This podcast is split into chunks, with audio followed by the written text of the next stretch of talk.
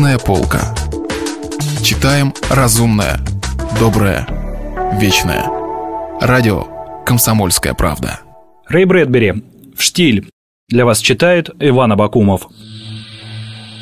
Джордж и Элис Смит сошли с поезда в Биарице в полдень и за час успели устроиться в отеле, пронестись по раскаленному песку к океану и улечься загорать на пляже.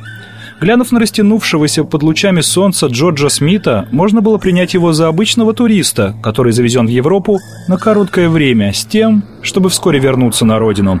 Однако это был человек, который любил искусство больше жизни. «Здесь», — Джордж Смит вздохнул. Капелька пота скатилась по его груди. Прежде всего, выкачай из себя весь американский водопровод, потом залпом осуши бокал лучшего бордо. Напои свою кровь роскошным французским содержимым, и лишь после этого ты увидишь страну глазами ее жителей. Зачем?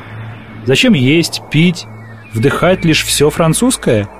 Затем, чтобы в нужный момент ты оказался готовым понять гений одного человека. Губы Джорджа Смита шевельнулись, принимая очертания имени. «Джордж!» Жена склонилась над ним. «Я знаю, о чем ты думаешь.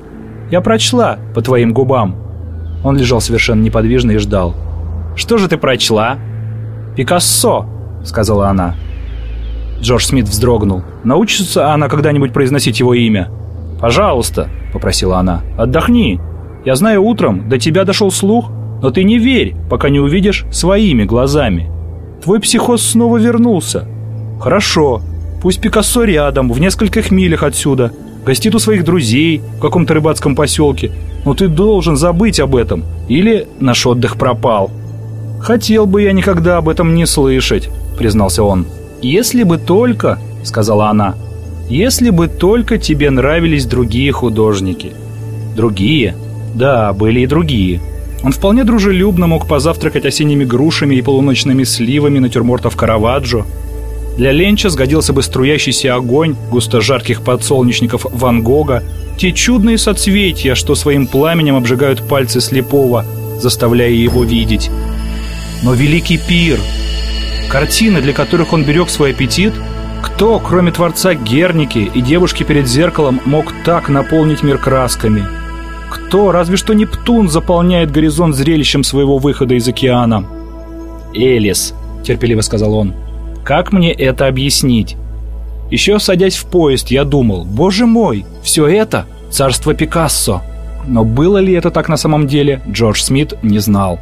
Небо, земля, люди, кирпичи вкусно-розового цвета, пронзительно-голубые балконы с затейливой решеткой, мандолина, замусоленная прикосновениями тысяч рук и похожая на переспелый плод, лохмотья афиш, как конфетти, развивающиеся на ночном ветру, Возможно, неистовые глаза Пикассо взирали на все это сквозь Джорджа Смита.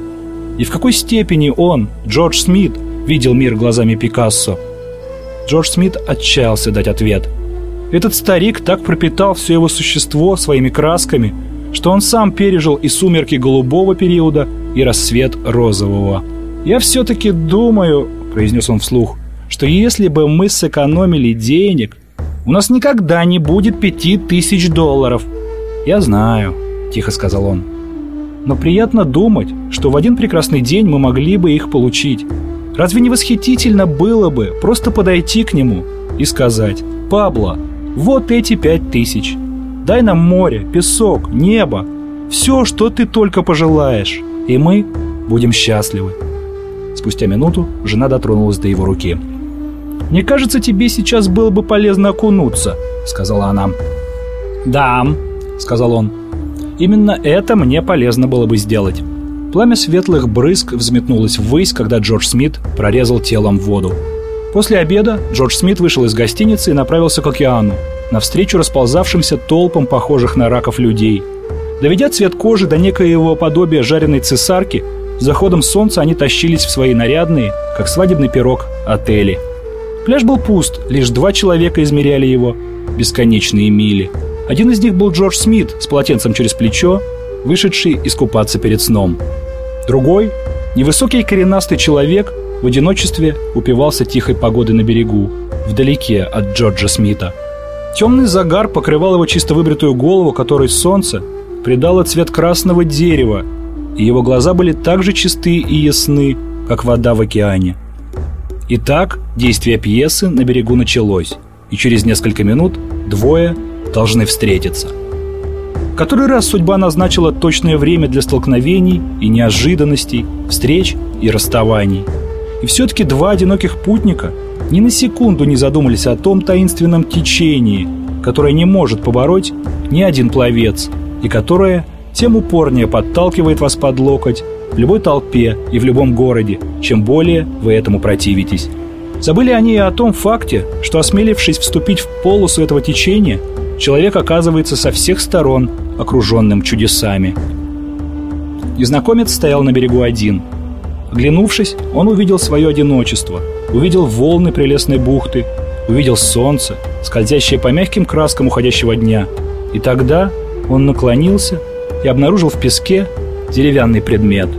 Это была всего лишь тонкая палочка от давно растаявшего мороженого. Человек поднял ее, улыбаясь. Желая окончательно убедиться в своем одиночестве, он еще раз оглянулся вокруг, снова наклонился и, бережно держа палочку, легкими взмахами кисти, начал делать то единственное в мире дело, которое он-то умел делать лучше всех. Он стал чертить бесчисленные фигуры на песке. Незнакомец, набросав один рисунок, продвигался дальше по берегу. Не поднимая глаз от песка, уже совершенно сосредоточенный на своей работе, переходил к следующему рисунку, а затем чертил третий и четвертый, пятый и шестой. Джордж Смит, оставляя следы на влажном песке, смотрел по сторонам и в конце концов увидел впереди человека. Приблизившись, Джордж Смит заметил, что загорелый незнакомец продвигался вдоль берега, нагнувшись. При еще более близком рассмотрении Джорджу Смиту стало очевидно, чем именно занят незнакомец. Джордж Смит усмехнулся. Разумеется, это так. Один на всем пляже. Сколько же ему лет? 65? 70? Пожилой человек выводит каракули на песке. Как разлетается песок. Как стремительно возникают причудливые изображения. Как... Джордж Смит сделал еще один шаг и остановился, не шевелясь. Незнакомец все чертил и чертил, он, казалось, не чувствовал, что кто-то неожиданно стал между ним и миром его рисунков. К этому моменту он был настолько очарован своим уединенным творчеством, что взорвись в бухте глубинная бомба, она не остановила бы полет его руки и не заставила бы оглянуться. Джордж Смит смотрел на песок. Прошло много времени, и, глядя вниз, он стал трепетать. Ибо там, на ровном берегу, были греческие львы и средиземноморские козы, девушки с телами из золотистого песка и сатиры, играющие на резных ножках. Дети, которые, танцуя, осыпали цветами берег и прыгающие им вслед ягнята. Юные музыканты с сарфами и лирами, бешено проносящиеся по просторным лугам, мимо вулканов и разрушенных храмов.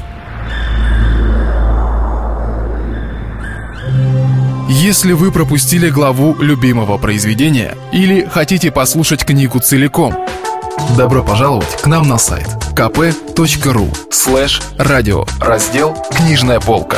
«Книжная полка». Читаем разумное, доброе, вечное.